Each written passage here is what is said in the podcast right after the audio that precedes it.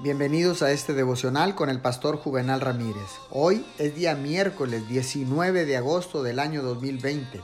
La palabra de Dios dice en Primera de Corintios capítulo 6, versos 19 y 20.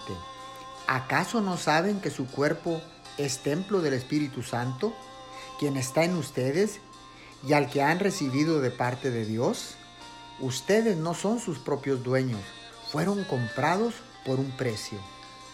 La consagración y una vida sin oración no tienen nada en común. Una vida de oración conduce de modo natural a la consagración. La consagración reconoce que Dios es nuestro dueño. La oración moldea el carácter de las personas consagradas. Tal como la oración conduce a la consagración y también la produce. Asimismo, la oración influencia totalmente a una vida consagrada.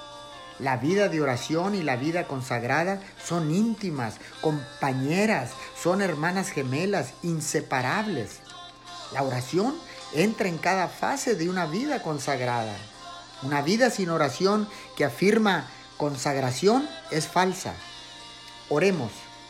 Señor, te damos gracias en este momento por el regalo de la oración y porque nuestras oraciones ofrecidas a ti pueden producir una vida de consagración. Te damos gracias nuevamente en el nombre de Jesús. Amén y amén.